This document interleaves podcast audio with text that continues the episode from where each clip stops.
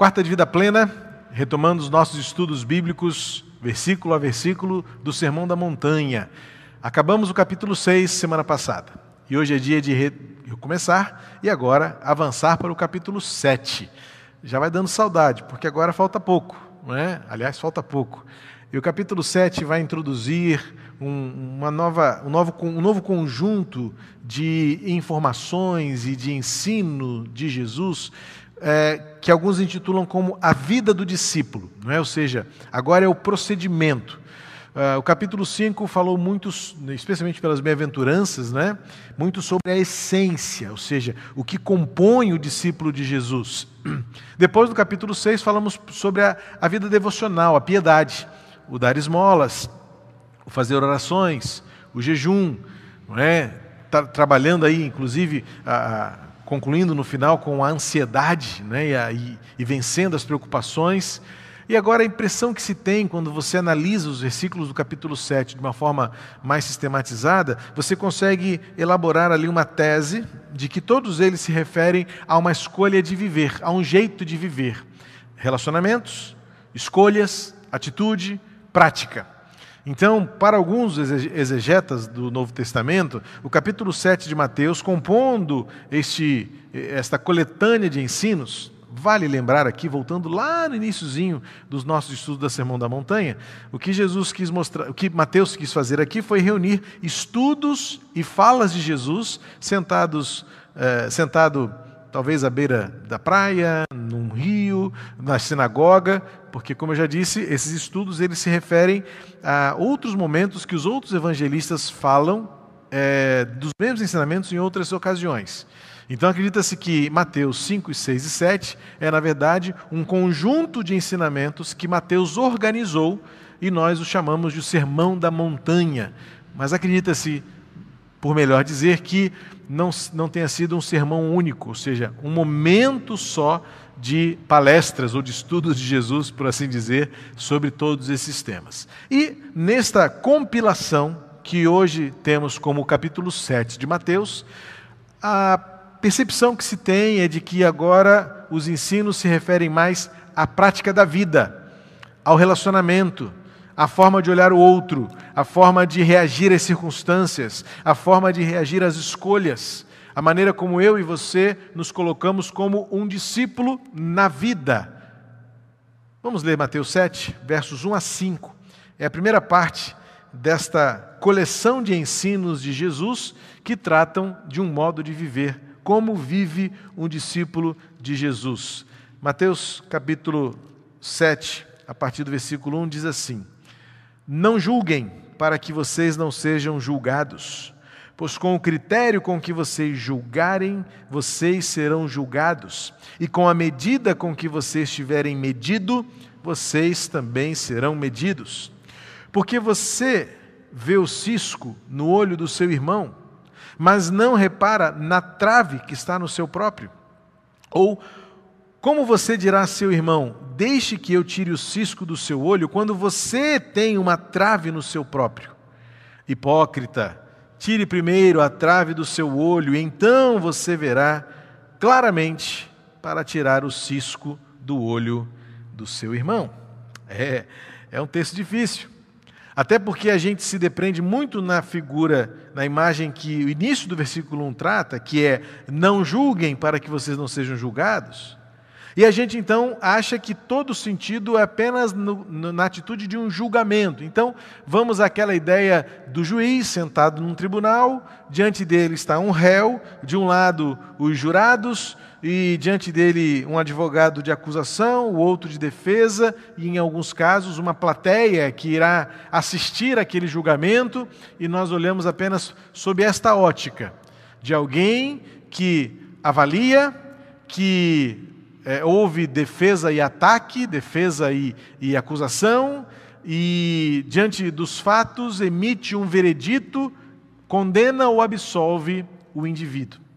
Mas veja que o versículo 1 e o 2, Jesus desenvolve isso em duas ideias, não apenas no julgamento, ele fala do critério com que vocês julgarem e depois fala da medida com que vocês medirem os outros. Então veja, uma melhor tradução para este versículo, e eu não estou aqui me, me, é, me arrogando de melhor tradutor do grego, mas quando você analisa na língua original, quando você estuda alguns comentaristas, a tradução mais objetiva disto não tem a ver com os tribunais, mas tem a ver com os relacionamentos. Não tem a ver com esta capacidade que muitos de nós temos com base num, em critérios de lei, de regras, para dizer quem é bom e quem é mal, quem é digno de uma sentença condenatória ou de uma sentença absolvitória.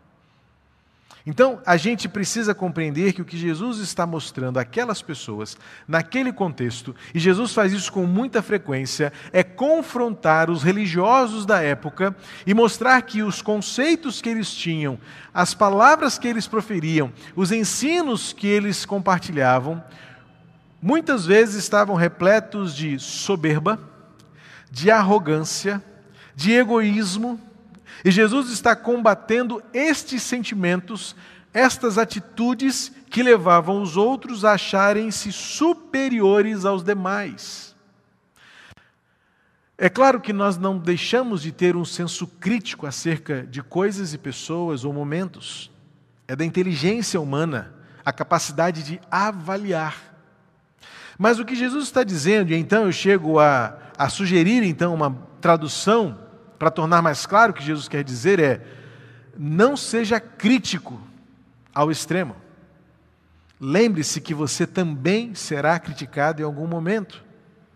A questão é que, quando nós nos colocamos no papel de juízes, de avaliadores, tendemos a esquecer que nós também estamos sendo o tempo todo avaliados, criticados e julgados por alguém.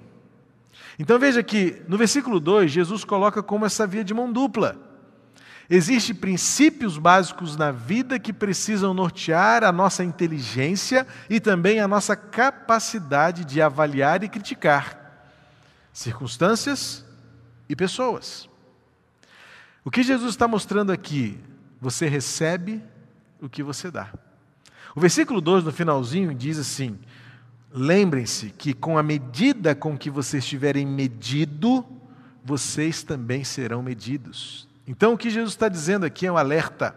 Ele não está apelando para uma ignorância moral, muito menos uma aquiescência com o erro.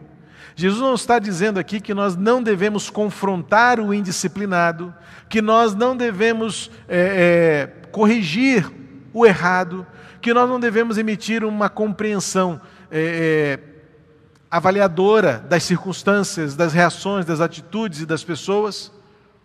Mas o que Jesus está querendo ressaltar, especialmente no final do versículo 2, é: lembrem-se que você recebe o que você dá.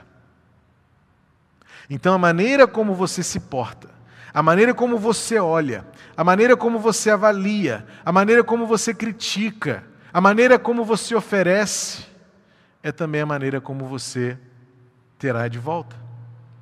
Se você dá um sorriso, você receberá um sorriso. Se você resmunga, você receberá um resmungo. Se você ofende, você será ofendido. Se você machuca, provavelmente você será machucado também. E ainda que esta lei de causa e efeito nem sempre sejam precisas ou imediatas, no sentido de toma lá da cá, bateu, levou, sorriu, agradou. O fato é que nós precisamos lembrar que em algum momento, ao longo da nossa trajetória, nós colheremos, ainda em vida, tudo aquilo que nós um dia semeamos. Esta é a lei moral que Jesus está querendo colocar aqui. Há muitas pessoas que usam este versículo 1 de não julgueis para que não sejam julgados. Primeiro, para se esconder diante de uma falsa proibição de que ninguém pode olhar para mim com um olhar crítico e dizer o que você fez não é bom, o que você fez não está, não está certo. Por outro lado, também, algumas vezes isso pode dar a outros o conforto de que eu posso é, é, me acomodar nas minhas atitudes, nos meus hábitos, nos meus vícios, e ninguém tem nada a ver com isso, porque Jesus disse: Não me julga, porque eu vou te julgar também. Mas na verdade, o que Jesus está querendo mostrar aqui, e alguns da época sustentavam isso, não é? Que você, na sua arrogância, tinha o direito, pelo seu orgulho, pelo seu muito conhecimento, pela sua capacidade de, de, de, de discernir, que você tinha sempre o direito de andar olhando para os outros, rotulá-los, desprezá-los, condená-los. Naquele momento de Jesus, Havia em comum, segundo alguns estudiosos, e eu gosto muito de Barclay, é, nas, na, na, forma como ele disseca o texto bíblico, ele analisa o texto bíblico, tanto pelas línguas originais como também pelo contexto histórico. Ele diz o seguinte: na época de Jesus, havia seis grandes atitudes, ou vamos chamar assim de boas obras, que sustentavam um crente, um bom religioso. Estudar, visitar os doentes, praticar hospitalidade, orar devotamente, educar os filhos na lei e pensar o melhor com respeito ao próximo. Este é um princípio fundamental dos professores da lei, dos mestres, dos rabinos, que tinham como base da fundamentação da sociedade, da base do relacionamento, um bom julgamento acerca do próximo, a generosidade em olhar para o outro e esperar sempre pelo melhor. Há um texto para mim que é muito importante para ver como Jesus nos mostra isso. Quando Jesus encontrou com o jovem rico, lá em Mateus 19, é, Marcos é o único que diz que faz uma descrição específica da atitude de Jesus em relação a ele. Mateus e Lucas vão nos, nos mostrar que ele era um jovem. Marcos omite essa informação de que ele era um jovem, diz apenas que ele era um muito importante. Mas aquele diálogo de mestre, bom mestre, o que eu devo fazer para herdar a vida eterna? Jesus disse: é, você conhece o que está escrito. Não adulterarás, não furtarás, honra teu pai e tua mãe, amarás o Senhor teu Deus. Ele interrompe Jesus e fala assim: Mas isso eu tenho feito desde o início. Isso eu tenho feito. E quando ele responde assim, interrompendo Jesus, Marcos vai dizer que Jesus, amando-o, disse. E o que Jesus disse? Ainda te falta uma coisa. Veja, preste atenção naquilo que Jesus nos ensina, que coloca em prática isso que ele acabou de dizer no seu Sermão da Montanha. Antes do julgamento vem o amor. Antes da crítica vem a generosidade.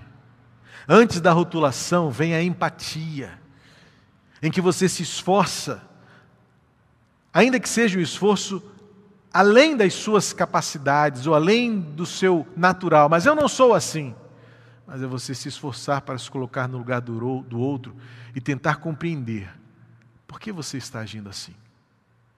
Quando o texto de Mateus 19 nos mostra um Senhor, o meu Senhor, que olha para aquele jovem, conhece o coração dele, sabe o que falta a ele, ou seja, tem um veredito. Mas Marcos faz questão de dizer: amando-o, disse. Jesus nos mostra, na prática, que o amor vem antes do julgamento. E é isso que ele está mostrando aqui àquelas pessoas que tinham por hábito, tinham por arrogância, tinham por soberba, julgarem-se a si mesmo melhores do que os outros. E Jesus usa um exemplo humorístico. Sim, há um humor nisso aqui. Há uma caricatura quando Jesus diz: Você está olhando para o, o, cisco do seu irmão e não percebe que no seu olho tem uma trava desse tamanho, uma trave desse tamanho. Então, eu fico imaginando os discípulos olhando aquilo lá, eles devem ter pensado assim: que coisa mais engraçada. Imagina um homem andando, Pedro andando com baita de uma perna de três aqui no olho e preocupado com o, o cílio que está virado no olho do, do próximo. Jesus está dizendo assim: primeiro tira o que está no seu olho, olhe para você mesmo, avalie-se, conheça-se, perceba as suas fraquezas. E provavelmente você terá mais misericórdia, você terá mais generosidade ao olhar para o outro, ao ver o outro e até mesmo ao apontar as falhas. Sim, porque nós somos imperfeitos. Eu tenho meus erros, tenho minhas falhas. Todos nós temos, mas como é difícil lidar com aquele que insiste em ter sempre razão, e insiste em sempre dizer que está certo e que os outros sempre estão errados. Dificilmente haverá alguém que não seja culpado de ter cometido algum erro, alguma falha, tanto por objetivo mas também o próprio erro do julgamento. Eu já errei em julgar. A nossa sociedade hoje ela está marcada por erros de julgamento, preocupadas em tentar corrigir erros, de avaliar as pessoas pela sua aparência, de julgar as pessoas pelas suas ideias, de condená-las por suas convicções, como se um lado da história apenas fosse o detentor da verdade e o conhecedor pleno da justiça. Todos nós um dia erramos nos nossos julgamentos, assim como todos nós um dia já fomos alvos de erros de julgamento dos outros acerca de nós. Ou você nunca se sentiu injustiçado por alguém achar algo a seu respeito e que você sabia que não era verdade? Emitiu um juízo sobre o seu caráter, emitiu uma opinião sobre a sua atitude, achou que você estava fazendo o que você estava fazendo por maldade e você sabe na sua consciência que não foi, foi intempestivo, foi inesperado, foi instintivo. Ou então, quantas vezes você já não sentiu-se julgado, condenado, desprezado, ignorado por algo que os outros viam em você e você tem certeza que não era verdade? Todos nós. E é por isso que Jesus está dizendo: ninguém pode julgar o outro sem lembrar, sem saber, sem assumir que um dia esta medida pode voltar-se contra você. Então Jesus diz: sejam generosos Meçam os outros pela maneira como você deseja ser medido. Olhe para os outros pela maneira como você quer ser olhado. Esse texto vai trazer para nós um, portas abertas para uma vida de discípulo que constrói um ambiente de segurança, um ambiente de empatia, um ambiente de amor. Porque o amor tem que vir antes da crítica. E não é esse amor da fala ou do próprio, do próprio termo. Olha, eu te amo, mas. E quando vem o mais, aí vem a destruição, vem a ofensa, vem a condenação, vem a rotulação. E aí o amor ficou para trás. O amor foi só uma desculpa para você dizer o que você queria. Jesus está dizendo: não julgue. Até porque, muitas vezes, quando nós exercemos esta, esta liberdade de pela inteligência, como eu disse. Deus nos deu a inteligência, Deus nos deu o senso crítico, Deus nos deu o senso de dizer assim: isso é bom, isso não é, isso é bonito, isso não é. E todos nós temos o direito de gostar ou não gostar. Mas a partir do momento de, em que eu desenvolvo uma linha de pensamento ou uma linha crítica a partir apenas do que eu gosto, sem considerar o porquê, as razões, o pano de fundo, o histórico, a as motivações do que o outro faz ou gosta, e se não há uma fundamentação de fato moral e principalmente bíblica para dizer por que eu não concordo, vamos ficar muito neste âmbito da estética. Eu gosto, eu não gosto, eu prefiro. Não, não me faz bem. Mas muitas vezes o que não faz bem para um faz bem para o outro. O que não agrada a um agrada ao outro. O que é bonito para um é feio para o outro. E o que Jesus está dizendo, o ensino principal de Jesus é: olhe para você mesmo primeiro, avalie-se. E avalie-se com humildade, avalie-se reconhecendo suas limitações, avalie-se avalie reconhecendo seus erros, avalie-se lembrando se em algum momento você também não foi alvo de uma crítica injusta, de uma reação intempestiva, de um pré-julgamento é, destruidor. Se alguém já não olhou para você com desprezo, se alguém já disse que não gosta ou feriu você, isso te machucou. Isso tudo são filtros e parâmetros que nos ajudam a ter uma atitude diante da crítica. E eu tenho três pensamentos para compartilhar com você acerca da crítica. E porque eu acho que Jesus, porque eu entendo que Jesus foi tão, tão explícito em dizer: não julguem não é de um discípulo meu uma característica daquele que critica o outro, esquecendo-se que também pode ser criticado. Não é meu discípulo aquele que vê o cisco, a falha, o erro, a imperfeição, o, o defeito, o vício no outro, sem antes olhar para si mesmo e dizer assim: quem sou eu? E de que forma eu posso ajudar esta pessoa? Quem sou eu e de que maneira a minha experiência pode ajudar o outro a acertar, a ser melhor. Há três coisas que me, me ajudam a entender por que Jesus nos adverte que o julgamento pode ser destrutivo. Primeiro, porque nós não conheceremos de todo tudo aquilo que envolve a pessoa que nós julgamos. Nós nunca seremos capazes de conhecer todos os fatos, nem a totalidade daquilo que envolve a pessoa. Nós não conhecemos as fraquezas, nós não sabemos as lutas contra as tentações que nós devemos suportar e que os outros também suportam. Por exemplo, uma pessoa calma, que nunca perde a, a calma, nunca vai entender uma pessoa explosiva. E uma pessoa explosiva também nunca vai compreender como é que aquela pessoa consegue ser tão calma. Ou seja, o que nós, o que nós mais precisamos, portanto, é caminhar para o encontro, onde no encontro a gente compartilha as, as, as fraquezas, as fortalezas e diz: como é que você consegue ser tão calmo? E como é que você consegue ser tão explosivo? Ou por que você é tão explosivo? E muitas vezes nesta conciliação, no lugar do encontro, no lugar da comunhão. Barreiras são transpostas, portas são abertas, corações são quebrantados, quem sabe até feridas sejam curadas, porque no lugar do encontro a gente se identifica e a gente descobre o que está por trás daquela pessoa que nós tanto criticamos, que nós tanto medimos, que nós tanto julgamos os contextos familiares, as heranças que vêm por trás, que formam o nosso caráter, que formam o nosso, nosso jeito de ser. O fato é que, se fôssemos capazes de conhecer todas as circunstâncias, nós realmente nos surpreenderíamos. Como é que tantas pessoas ainda podem ser tão boas?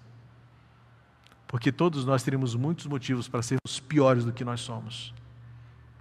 E é onde entra a humildade de um coração de servo, de um coração quebrantado em que você olha para si mesmo e reconhece os seus pensamentos, a sua inveja, a sua ganância, a sua cobiça, a sua ambição, o seu pensamento mal. E quando nós conhecemos melhor os outros, a gente surpreende como é que eu posso ainda ser tão bom tendo tanta maldade no meu coração? E como é que o outro pode ser tão bom tendo na sua história tantas feridas, tantas dores? sempre haverá algo de bom nos outros. Ainda que nós sejamos por natureza pecadores, ainda que nós sejamos por natureza maus, mas quando eu vejo, por exemplo, situações de calamidade, eu sempre trago isso na minha memória. Ah, caiu lá no morro tal, barracos caíram, pessoas estão soterradas. Há uma comoção generalizada. Quantos de nós não nos comovemos ontem com o incêndio no Hospital de Bom Sucesso? Aquela correria frenética, aquela dor dos parentes sem saberem notícias dos seus familiares, a morte causada por aquele por essa fatídica tragédia. E a gente vê no momento da dor que há uma semente de bondade, há uma semente de misericórdia, há uma semente de generosidade, há uma semente de comoção. E são essas atitudes, são esses sentimentos, são essas emoções que precisam vir à tona, precedendo o julgamento, precedendo a crítica, desenvolvendo a capacidade espiritual e cristã de olhar para os outros e verem neles o que de bom possa existir. Porque eu não sou tão bom quanto você pensa. E por me conhecer, eu quero acreditar que você seja melhor do que você se vê. Esse é o sentido de um julgamento cristão. Quando eu olho para mim mesmo e sei que eu não sou tão bom quanto você acha, mas olho para você e quero acreditar que você é melhor do que você se vê. E o nosso trabalho é ir para o ponto de encontro, é a gente sentar junto, é a gente se aproximar e dizer de que forma nós podemos andar juntos, de que forma nós podemos compartilhar de forças e fraquezas, de fortalezas e fraquezas, para avançarmos na comunhão e no crescimento mútuo. Todos temos algo bom. Nossa responsabilidade não é julgar ou condenar, porque este é um papel que vem de Deus, mas é papel ajudar, por uma crítica saudável, por mostrar o caminho, por corrigir, por mostrar: olha, esse lugar não está certo, mas tire primeiro o cisco dos seus olhos, para que você seja capaz de ver claramente. Veja que Jesus não está impedindo você de tirar o cisco do olho do seu irmão. Isso é uma coisa importante também. O versículo 5 termina dizendo: Tire primeiro a trave do seu olho, e então você poderá tirar o, o cisco do olho do seu irmão. Então, como eu disse anteriormente, é um erro exegético, é um erro de interpretação. Alguém olhar para esse texto e assim, nem me envolvo, porque eu não posso julgar. Ou então eu, na minha defensiva diante do meu, não me julgue. Não. Jesus está dizendo: tira a trave do seu olho e depois tira o cisco do seu irmão. Ou seja, Jesus está dizendo: ajude o outro a enxergar melhor, mas primeiro enxergue melhor. Veja que a atitude correta desse texto é a gente compreender, a interpretação correta desse texto é compreender que Jesus está colocando apenas as coisas em ordem. E quando ele diz da proibição de não julgar, é lembre-se que você não conhece aquela pessoa na sua totalidade. Olhe para você mesmo. Não seja arrogante. Não ache que você é o dono de toda a verdade, que você é a pessoa perfeita. Olhe para você. E a partir das suas fraquezas, das suas experiências, você será capaz de ajudar a quem precisa. Segunda coisa importante que eu encontro nesse texto, que torna o julgamento saudável e abençoador, é você entender que eu nunca conseguirei julgar de modo imparcial. Nós somos falhos. O único juiz perfeito é o Senhor. Nós sempre vamos julgar vamos criticar, vamos avaliar, vamos rotular, vamos condenar de acordo com as nossas próprias preferências. Então, cuidado. Cuidado, por isso que Jesus está dizendo, cuidado com o seu julgamento, porque o seu julgamento é sempre parcial. Nossos julgamentos não obedecem apenas ao julgamento em si para dizer eu acho que isso é certo ou errado. Porque muitas vezes isso vai nos atingir diretamente. Nosso julgamento ele é quase sempre uma reação àquilo que nós gostamos e àquilo que nós não gostamos. Aquilo que nos apraz e aquilo que não nos apraz. Aquilo que eu prefiro diante daquilo que eu não prefiro. Isso é um julgamento parcial. Há na história dos julgamentos, na cultura grega, uma tradição passada, de tempos em tempos.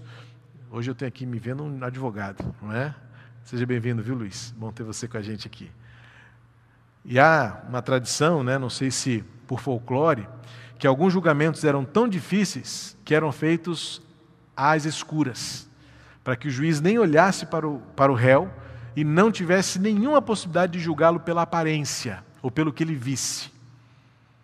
É por isso que até o símbolo da justiça é aquela mulher com os olhos vendados, para que ela não se deixe levar pela impressão, pela sua percepção. Sim, Somente uma pessoa completamente imparcial é que tem direito de julgar os outros. E, portanto, somente Deus tem esta capacidade de olhar para todos nós com o perfeito juízo. Mas isso não nos isenta da responsabilidade, como diz aqui o texto, de tirar o cisco do meu irmão, do olho do meu irmão. Mas eu preciso, antes de me arvorar e me aventurar a isso, olhar para mim mesmo. Deixa eu olhar a minha trave.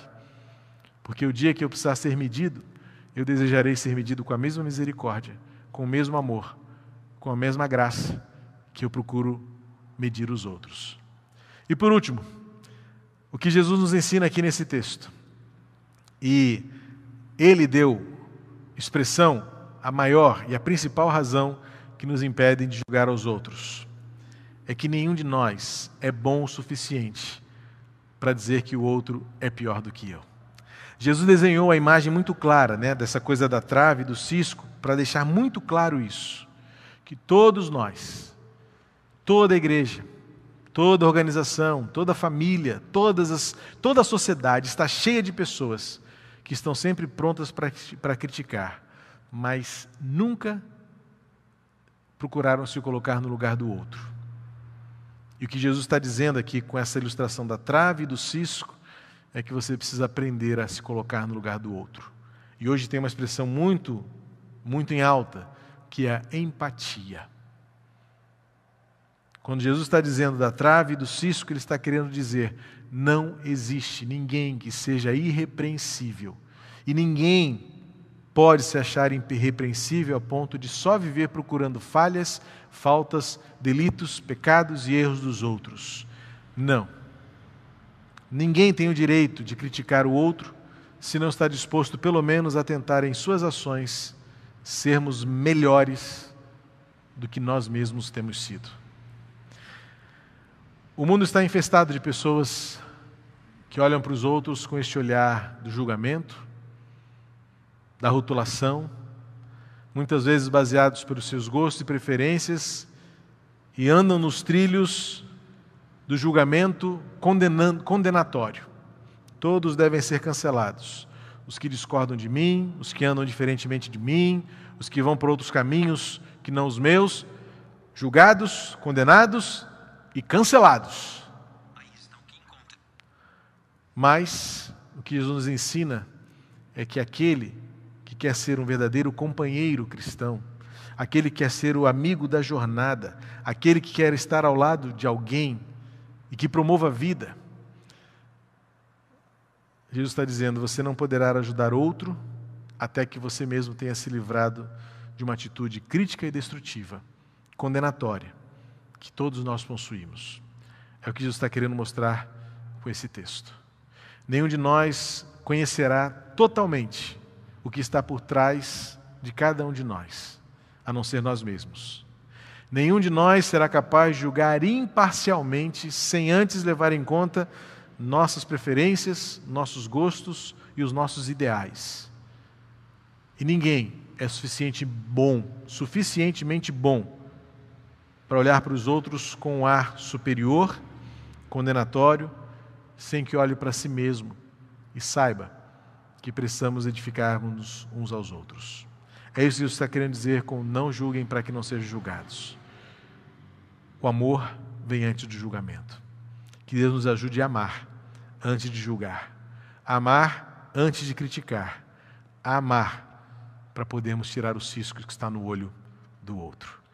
Que Deus abençoe a nossa vida como igreja, como família, como sociedade e que esse texto e tantos outros do Evangelho de Jesus Cristo nos levem a um viver transformador, que transforme as pessoas à nossa volta, que nos ensinem e que nos ajudem a, ensinarem, a ensinarmos os outros a serem melhores do que eles são, porque nós acreditamos que todos nós podemos ser melhores do que nós somos. Pai querido, obrigado por tua palavra no nosso coração nesta noite. Que o Senhor nos ensine, nos capacite a colocar em prática tais ensinamentos, de modo que o nosso viver, a nossa comunhão, o nosso ambiente possa promover vida, cura e restauração. Abençoa-nos pelo Teu Espírito Santo, em nome de Jesus. Amém.